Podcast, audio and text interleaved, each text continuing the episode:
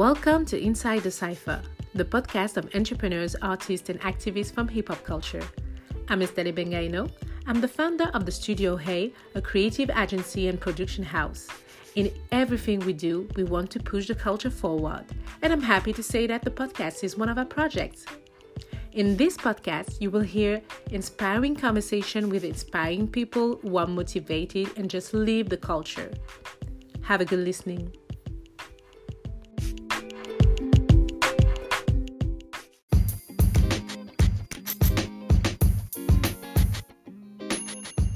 Hi ho, I'm so happy to be back. I'm so happy to be back, especially with this format. And I want to thank the IB organization for allowing me to create this moment and to be able to do my podcast in live.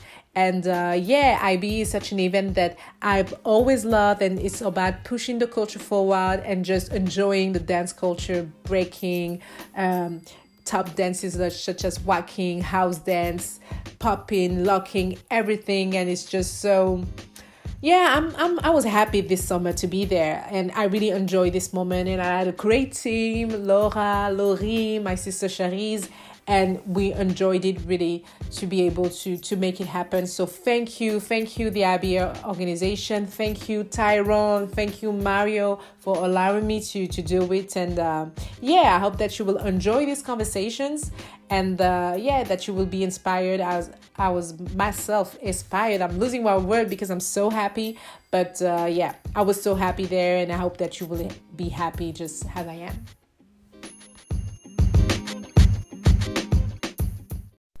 Just before starting the episode, I want to say that I'm sorry for the sound. We had a little problem with the sound check, but you can hear everything. It's super interesting, and I hope that you will like it. So we're gonna start, and uh, yeah, I'm really, really happy to have this talk today and to have some audience with uh, a champ today next sitting next to me. Uh, I'm Estelle. And uh, I created the podcast uh, Inside the Cypher two years ago during the quarantine because I had nothing to do.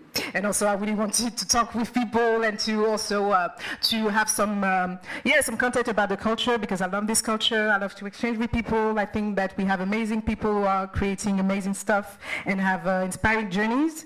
And I'm really, really happy to have um, to have Menno today as one of my guests to talk about his brand, Menno Leisure. And uh, just to say that I had my Excel in the list of people that I wanted to to invite on my podcast two years ago, and there was the name Menno on it, so I can just take it Thank like you. this. so yeah, yeah, I'm happy today to have you. Like everybody knows you that you're a b-boy, you're champ. We know you. We saw you on YouTube everywhere. We saw you live dancing and so on and winning some amazing competition. And today I, I'm really happy to talk about this brand, uh, Leisure. I love fashion, I love streetwear, and I really love the artistic direction of your brand. So I really wanted to know more about uh, your brand. And uh, first of all, how are you doing? I'm good, thank you. Very good. Having yeah. a good time at IB like every year. So yeah. Cool, cool, cool. So can you tell us like when did you start at Menno Leisure and what is the brand about? Uh, so I started Menno uh, Leisure in the um, beginning 2015. Um, it started a bit like this. So every time before I did a big battle, I bought a completely new tracksuit, and every time I bought a new tracksuit, I won the competition. So it became a, a bit like a lucky thing for me to okay. like. So at some point it became like a must. Like okay, I need I need to find a new tracksuit, or I will I will not feel right for the battle, you know. I see. And uh, like going to the stores, and this was the time when all these um, football like soccer tracksuits were in in uh, fashion, and they had like this tight tight bottoms. Yes and it was just so hard for me to find like the right tracksuit that I that I personally really liked. So I always had this dream like, damn, all the suits that I saw in the stores were like, why there's no like n- nice tracksuits? I want to, I would like to design my own tracksuit. So that was always a dream that I had in the back of my mind. And um, after I won the BC One in uh, 2014 a guy from Scotland hit me up. Uh, his name is Robbie Denham, and he makes his own jeans. And uh, he wanted to send me one of his jeans. Uh, he was extremely passionate about his jeans, but the particular model that he sent me, it was a little bit not in my style. Mm-hmm. And I was like, yo, I don't wanna, accept the pants and not be able to wear it, you know. Yeah. So he was like, "You design your own jeans, then tell me how you like it." And we start talking, and I was like, "Actually, I would love to design my own tracksuit." Mm-hmm. So he was like, "Let's fucking do it." So he brought me to Scotland, and um, I did like a commercial video with his, uh, like an internet video in his jeans Yeah. and um, we start drawing tracksuit designs. We went we went camping in the in the in the mountains, and uh, we was drawing some uh, some designs. And then in the last two days, he made the first sample. We f- we found fabrics in the fabric store there, and uh, he tailored the first design by hand. And that was kind of the birth of Menno tracksuits. That was the name back then because Yeah, it was see. fully focused on tracksuits. Um, and then I was always in contact already with Intact, and Intact from Ukraine, and he makes Fu- Funk and Furious. And then I sent this first model of the tracksuit to Ukraine to like produce more of them.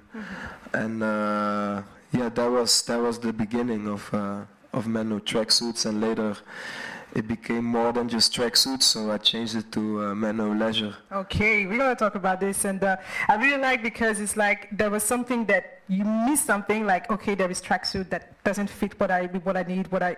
So I'm gonna create my own, and I really like like I went to your website, I did my research, and I like the about section in in website when I go to a shop, when I go to a, an online shop, and I like that you really have this creativity. You like to create, you're really creative, and you you use your gift like as a dancer, as a as a b-boy, and you use your gift in many many other uh, aspects like fashion, design, and also you're like a full artist. I, I see you do a lot of photogra- photography, and. Um, you, you say that you work on the design, so do you draw the Yeah. the the, the, So, the so? I, I, I draw the design of the tracksuits on the on the iPad, and uh, also the design. Some designs, but I also make art, and some some designs are printed also on the back. It's it's also my artwork. Uh, this this one, the shirt that I'm wearing right now, is designed by Facundo. He's a b-boy from Argentina. Okay. Um, but yeah, everything goes from scratch, and and uh, yeah, also the fabrics. We it's not like uh, an existing shirt with a print. We buy all the fabrics on the roll, and they get tailored in the way that, that I like it, and uh, I do the photography Yeah. of it. So everything is uh, is from scratch. So it's uh, yeah. You do all the creative process from A to Z, so from the, the design on the, the paper to like the fabrication. Because I love streetwear, but sometimes people say, "Oh yeah, I'm a streetwear designer. I do streetwear, so I just have a, a T-shirt and I put my logo." And I'm like, "You're Yeah, not a no. streetwear designer. You do you just you have a label. Come on, yeah, yeah." So it's good because like you you do all the process. You went to see the factories and so on. So it's like all the design and all the the samples are done in Scotland, and then you do the production in Ukraine. Yeah. Uh, yeah, the first one was in Scotland, but now we also do the um, the samples, the sample designs in Ukraine. Like I draw it, and then they make one, and they send it back, and it goes back and forth, and they keep on changing. Taught me, taught me to learn patience, Yeah, yeah, yeah. uh, and now even more with the with the current situation in Ukraine. So I need to find myself another way. So it's a bit a hard time for the brand right now. Uh, but IB is a good moment, so this gives me a boost to to to find other ways to uh, to continue the brand. Yeah, because today also you have your, you, he has a booth at, at in the market, so you can see the brand. And um, yeah, it's pretty difficult, and also we- uh, with COVID, with the production, and also the, the war in Ukraine, and uh, we know sometimes the delay of production are really long. Did you, before every, uh, every all the events that happen of this crisis, did you went to Ukraine to see the factories to see how they're working on your Yeah. on your brand? Yeah, yeah, Yes. yeah. And how did it go? So, so we have another question. Is that something that you learn, like the, to draw, to contact the factories, to know how to, to deal with everything? Because it's another, it's Yeah. another job, Yeah, it's you know? another job, but I'm I'm very lucky to had a, to have Intact on my side because he's the one that's uh, connected with all the factories. Um, I went to Ukraine with him to visit all the factories and the, the people that make it. Um, to source fabrics, to go to fabric stores and, and feel and be able to pick what we like. Um, but on, on that side, like the contact with the factories, that's Intact's part. So I have contact with Intact, and he's the contact person with the factory. Okay, yeah, yeah that is good because sometimes, like when you produce, like you don't know, and it's, sometimes it's a different culture. You don't know how to to to, to deal with the manufacturer. So it's it's always good to have someone in the country to, to deal with uh, everything, the delay, the production, and so on. And then um, I want to talk about the artistic direction, the creative direction of the brand, because if you see these amazing photos, the creative direction is really beautiful. Like, I love the photo, I love the spirit. I think that we really feel like the B-boy spirit, like, it's really for a brand for B-boys. And how did you, like, can you tell us just the first shoot, how you create the first shooting, like you say, oh, I'm gonna put like, I know, I mean, there's a lot of dancers on the, the photo, so how did you create like the, the shooting and uh, yeah, everything? Um, well, I, I always loved photography. Uh, I started photography when I started traveling. Actually, I was, when I started my dance career, I almost was close to go to a photography school. Um, but then the education was really expensive, and my mom was like, "Are you sure you want to do this? don't don't do this because you think I want you to go to school." Yeah, yeah, yeah. Um, so then I I kind of did it myself, and I was in the beginning I was traveling with my crew a lot, so I was shooting my crew at travels to just to make memories. Um, and then I start traveling more by myself and it changed a little bit into street photography. Mm-hmm. Um, but then I was just tired of bringing like a big backpack with a lot of different lenses and the laptop and everything, and I was like a bit tired of it. And that was also a point. Everybody was a photographer. Yes. And it, the passion of photography sunk down a little bit. I was getting more into painting, and I didn't want to like do too many things at the same time because I couldn't have focus on some, on everything too much. Mm-hmm. Um, and then when I started creating the brand, I found a new way, and then I started to getting into fashion photography, and I started using film. I think like 90% of it I shot on I shot on film. Okay. Um, and uh, yeah, I just I just woke up my photography passion again, and I don't know with with photography. The thing I love about photography is when you travel or when you see things, you look. You just look to everything with a different eye. You start to look to the colors that match, to the lines of, of the buildings, and, and you just look with a creative eye to everything. And the moment I start creating, uh, getting into fashion photography, um, you're always looking for models. Mm-hmm. So then you also start to look to people in a different way, you know, like I think he looks cool on the photo. I think you start to look at men like I think that dude will look cool in the photo, you know, it's like randomly approach people in the metro like, hey, you'll be down for a photo shoot in, in, in a change of some free gear, you know, and you try to be consistent with it. Yes. Um, so and I, and, and I don't like photos when they're too posed I mean, some of them are posed, but I like yeah. I like when when the shooting is like, let's just go to the park and hang out, mm-hmm. and I will just shoot like we're hanging out. Like I don't want it to be too posed. Too yeah, you prefer when it's more spontaneous. Like yeah, yeah, yeah. yeah. We can uh, feel it, and what I like is like I like when brands like are really authentic. Capture the lifestyle. Yeah, yeah, yeah and you're inspired by your lifestyle and we can feel it you know on the, the, the, design and the, the, the, the photos and uh, yeah it's really like yeah brand inspired by, by yourself. Yes thank you. And uh, yeah and um, about the the tracksuit the, the clothes themselves um, about the cut what how you yeah because there is different kind we have shorts we have tracksuits we have different kind of materials. How did you choose this? I, I just make what I like to wear myself mm-hmm. most of the time and I do realize that sometimes I like stuff that that a lot of people don't like, but eventually later mm-hmm. they will maybe they like it because yes. it, they need time to get used to the idea. Because in the beginning, when it was the tight pants fashion time, like 90% of my friends were like, "Yo, I don't wear these pants. Yeah, yeah, yeah. If you make them tight on the bottom like this, I will wear it, but I don't wear the the jackets are nice, but the pants." Mm-hmm and I was like, no, man, I can't do this because I don't care if, if everybody say this. I make what I like, you know. Um, and now, luckily, baggy pants are back. Yes. and my pants have always been more baggy, so that's that's good. Uh, and it's always with the, the mentality of it needs to be break proof. So it needs to be it needs to feel good to dance in. You need to be able to move in it.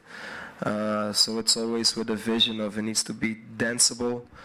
Um, and it needs to be stylish and easy easy to match. So yeah. So when you start with the first tra- the first uh, tracksuit, did you ask some uh, yeah fellow fellow breakers to try it to see how it goes with it and uh, yeah. So the, the first the first tracksuits that I make, that's why I like to make the line underneath the arm because it's not so visible, but when you break, it shows more the accents of the suit. Mm, okay. Because they have this, and I found I, I, when I start looking at other brands, they always have like a signature thing in their in their suits. Like Adidas has the three stripes, Puma has a stripe that goes a little bit like like this. Yes. Yes. Um, and and I was inspired by that, and I wanted to have something that like became like a signature to my brand. And I like subtle things, so I don't, I don't like when it's too much like uh, in your face. Um, except this one, the colors, but uh, It's cool. I like this one. yeah, yeah. um, so yeah, I like I like to have like a subtle detail that's that that makes it a bit more signature. So that became the stripe underneath the arm. okay. Um, yeah. Okay. And um, is it unisex or this is for men and women? You Yeah, it's it's it's unisex. unisex. mostly, okay. Yeah. And um, about uh, the logo, Yes. there is two logos. So what is the difference between the two the two logos? Um, well, the one logo is just to make clear about the name. It's more like the label for the inside, Yeah. and the other one it's like a M and a L. That's what I thought because I was like, Because if you Yeah. hold it like this, it's a L, yeah, and then like this, it's a it's a M, yeah, yeah, yeah. and this looks a little bit like a fist bump. True. Because I was thinking, I was looking at the logo, I was like, I think it's an M and an L, but I don't know if I read it. I was like, is it the dance pose or no? But it's, Yeah. it's okay. And, and I also felt like all the brands into breaking, they're all like, um, I don't want to talk trash about other brands, yeah. um, but all the clothing that comes from the breaking community, they are very like, they look very hip hop, if you know. Fool you. I know, I understand. and at the same time, everybody from our community likes to wear Adidas and Nike, you know. And I felt most of the clothing that comes from our community looks like merchandise more than a real brand.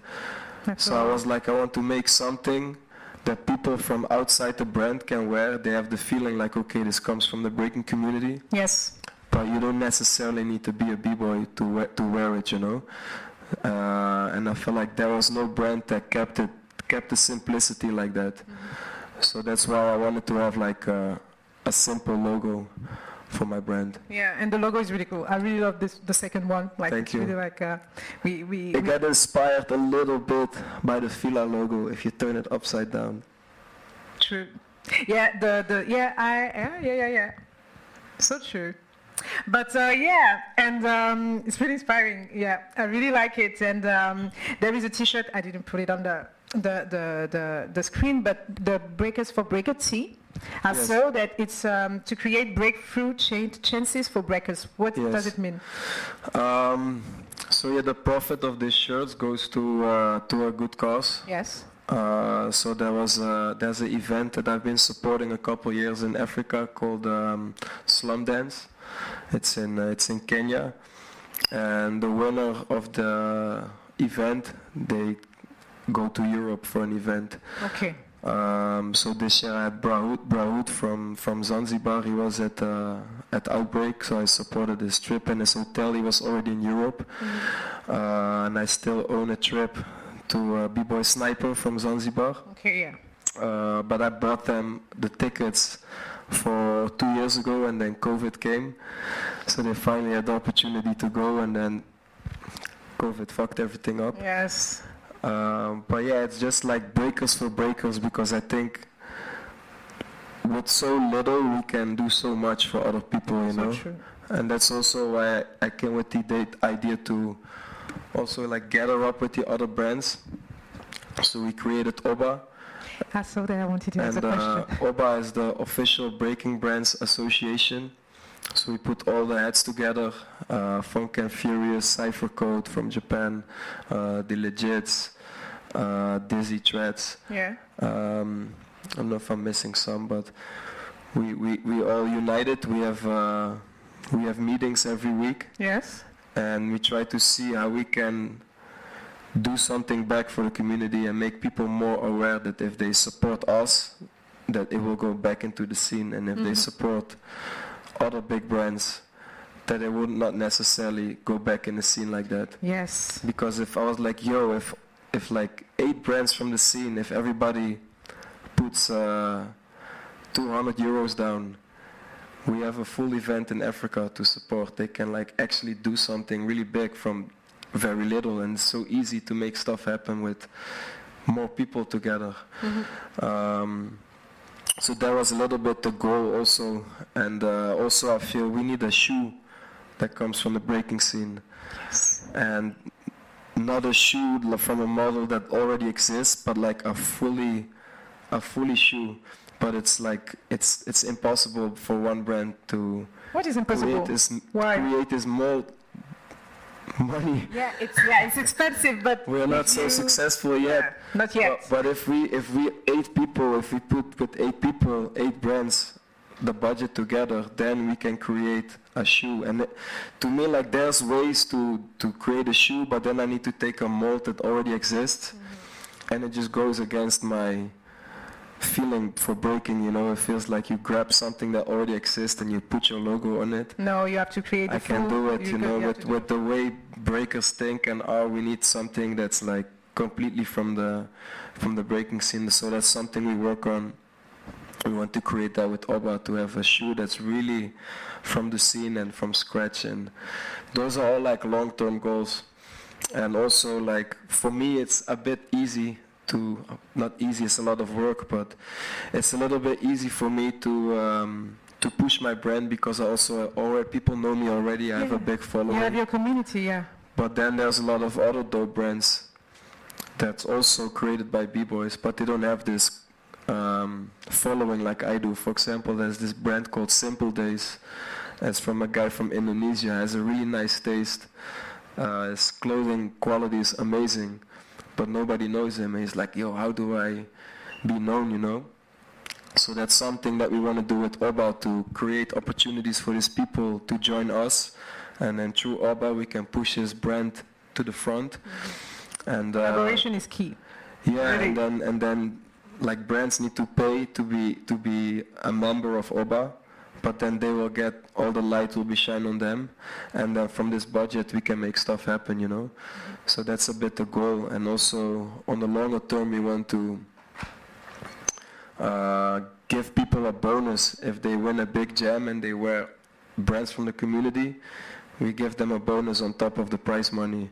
So like this, they get motivated to represent brands for the community instead of a Nike or Adidas, you know. We have to create our own narratives because they have the money, and but we have the, the the ideas, the experience. We know the cultures that. So we, I love initiative like this, and it's really good that you are collaborating all together and push it, push uh, each other together. And uh, yeah, I, I will uh, look at it. It's Oba.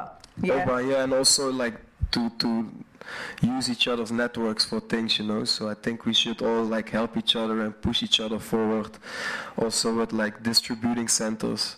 Um, to have like a European one, uh, an Asian one, and an American one, so it's more easy to ship. Because I think Cipher Code is an amazing brand, but from Europe it's maybe it's hard to get because it's expensive. It's from Japan, the, Jap- the, you know. So we want to make it more accessible for everybody, and I think that everybody could win this way. Um, but we're still in a in a process.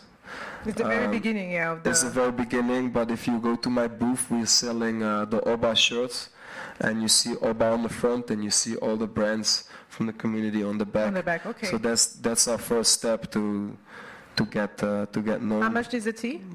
A tea is 30 euro. Yeah, 30 euro you can buy at the market to support the initiative. Yes, and we also have an Instagram, so you can follow our uh, our road on Instagram. What is the Instagram. Instagram of Oba? I think it's Oba Worldwide or something. Oba Worldwide, but we share we will share it also so you can follow and support the, the community. It's really good initiative, and uh, I can't wait to see how it evolves and if I can like promote other brands. I would love to talk with the, these designers and, all, and everyone because uh, I love fashion. I love creative people. A lot of people who have ideas and want to push to push to give back to the communities because there there is big brands. We're always buying Nikes, Fila's, Adidas is long time, Yeah. but we need and to you know, create our own. Breakers, always been trendsetters since day one. Yes, true. Well, there's so much fashion that's created by breakers. Like, for example, like the Nike windbreakers with a design like this, you know? It's B-boys made that popular. yes. But then I see Nike making a, a SB collection, like a skateboard collection with this jacket. I'm like, fuck. it just really annoys me, you know, because this is a trend that B-boys set and they give it to the skaters because they got a bigger market, you know. And we are still small, so they, they, they overlook us and they're like breakers, like they're not structured yet, so Yes, but uh, yeah, there is so many things that we can do. Like uh, hip hop is at the Olympics. Uh, there is street fair fashion uh, in uh, at Fashion Week, and we can do something, but we have to own it. Look at the design of Kanye West with the letters like this, all Yes. the crucials. I mean, come on, that's all like comes from breaking, you know. Yes. The trucker hats, like so much. The Run DMC look, like It's our culture. We need to own it. We need to own it. And if you have ideas, if you have, you can ask Menno, you can ask the people from Oba how they did it, how they, if you want to create also, don't be afraid. And we need to to just uh, keep our own culture to ourselves. if I can say it. So I think it was my last question. Uh, I was really inspired by our exchange, and uh, yeah, I, I, I, where we can buy uh, Menno Leisure, it's online only. Yeah, it's a web shop, Yeah. leisure.com. You can find it through my Instagram also. And uh, I'm usually at IB and Outbreak. We have a booth. And So- is there will be a store? Like one day we will, you will have your own store. I also have uh, a studio called OTB Movement. Okay. It's in uh, it's in Rotterdam, and uh, I have a small store section as well. So Like a showroom, like people can come and see yes. the, the brand, the clothes. That's cool. Yeah. That- so if you are in Rotterdam, Rotterdam, sorry, you can visit also the studio to see the brand and uh, to check the clothes. So I'm really happy to have this exchange with you, uh, Menno. Thank you. and uh, yeah, I look forward uh, to to put it online on Spotify, on YouTube, and share it. Uh, do you have some questions? We have some five minutes. Do you have some questions for Menno about fashion, about the culture? Don't be shy. Yeah, stand up. Come on. So we can hear you. Hello, hello. Um, I wanted to ask uh, if you do like streetwear. I think there's like all that stuff happening in the back, like with the fabrics and everything that you visiting and watch out that it's like good quality. But still, there's like uh, like when I'm thinking about streetwear, about Nikes, Pumas, and everything, like in my head is like I'm knowing that it's not produced like in fair conditions because probably it's produced somewhere with yeah bad conditions and everything. So going into streetwear was that a struggle for you, like to check if everything's okay? Because just knowing from buying T-shirts to make sure that they're like clean and the fabric is good and produced um, like under fair conditions, it was like firstly a struggle to find, Yeah. and then also like very expensive. So you have to get your prices up when you s- were selling them, and then you have like the other brands selling the T-shirts for 15 euros. Yeah. You can't compete, but you're like in a struggle. How did This is this is a very big struggle. If I'm really honest, Thanks. I, I, I still never put any profit in my pocket from the brand. My wife hates me for it. but everything that I make is going is going back in the brand and it's it's very hard to make real profit. It's still a long way and you still have a long I feel almost it's like breaking. If you break for 10 years, then you kind of start to start to get it, I feel. And I've been doing this since 2014, so I, I think maybe now is the time that I start be start to make profit. Yeah, exactly like fair conditions. Like I have, I have opportunities to make my stuff in China, but also that goes against my feeling to produce it in China.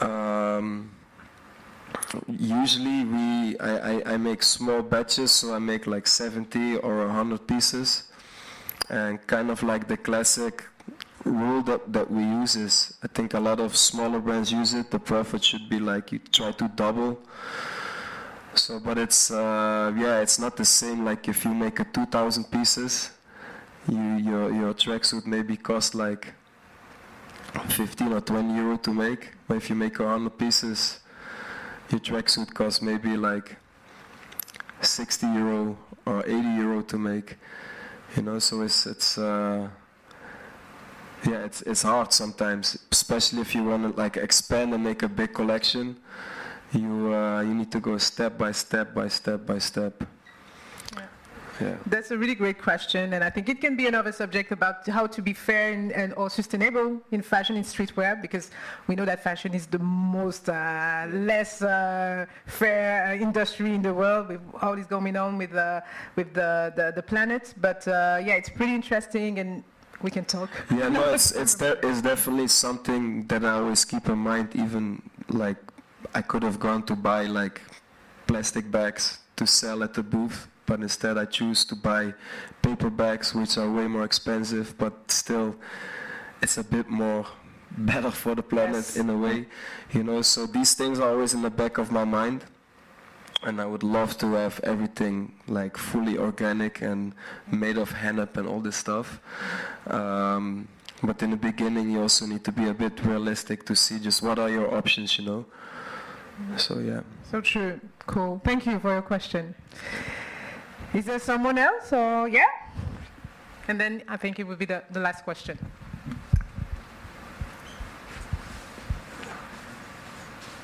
Hello. Uh, thanks for the talk, Menno. Uh, it's really good. Uh, I come all the way from New Zealand, and we have a very, very, very, very, very, very small breaking scene there. And coming over here, it's really crazy for us to see that you have uh, not just b-boys, but like you have brands, you have culture, you have all these other things around that. In in uh, New Zealand, what, like what what are some suggestions you would say for us to build our community more to get more people into it, so that we can get to this kind of level of just like having culture, having more things, making it more popular. You mean locally? Yeah, locally, nationally, like in our country. Um, is there any brand from New Zealand, like uh, from the breaking scene? No, we don't have anything like this. But, yeah. So it's good to at least start to, to start one. Um, and I, I, think New Zealand is a is a very interesting place with a lot of cult culture. And I think if you mix like your local culture with within hip hop, and you you create that feeling that people from New Zealand can have that pride to have something cool from like New Zealand but mixed up with hip hop. I think it could be something really cool. Um, but yeah, obviously you, you, you need to be uh, connected with the community and uh, try to serve them something that, that they can wear with pride, I think. Uh, start small, maybe just start with just t-shirts or just caps. Um, and the, the fact like the fact that it's so small maybe you can use it in your in your advantage because I can imagine your scene is more close because it's so small so I think that's that's maybe a, a cool thing you can use um, yeah also like if you would go now to to an IBE to have something like New Zealand kind of design with breaking mixed and even you sell it from your backpack or you give away, you know, because in the beginning I gave away more than I sold, you know. Like I gave away so much shit that I was like, damn, why am I I'm losing money over here, wait. But you know, yeah, like people need to see it first on other people to be like, hey, I want this too.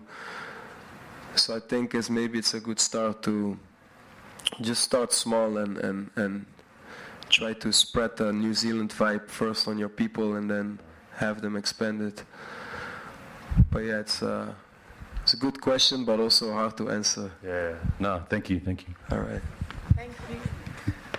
Thank you. For this question and for the, the advice, uh. And uh, yeah, thank you all for coming. And I really enjoyed a moment. And uh, yeah, I am happy. I'm happy for this session. And uh, yeah, we need to create our own narratives. We need to create our uh, create our own space. And really, Menno, like you're a good example to to show that it's possible, and we can uh, we can just make our own reality. So let's do this.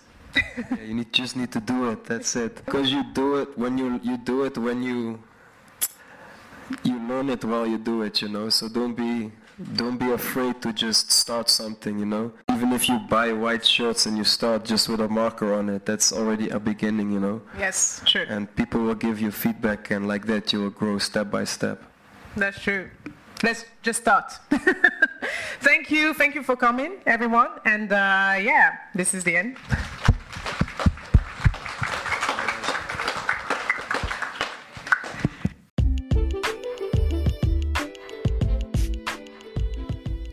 Thank you for listening. If you like the episode, you can rate 5 stars on Apple Podcast and Spotify Podcast. And guess what? We are now on YouTube so you can watch all our episodes now. Follow us on YouTube at Inside the Cipher and we are also on Instagram at Inside the Cipher also.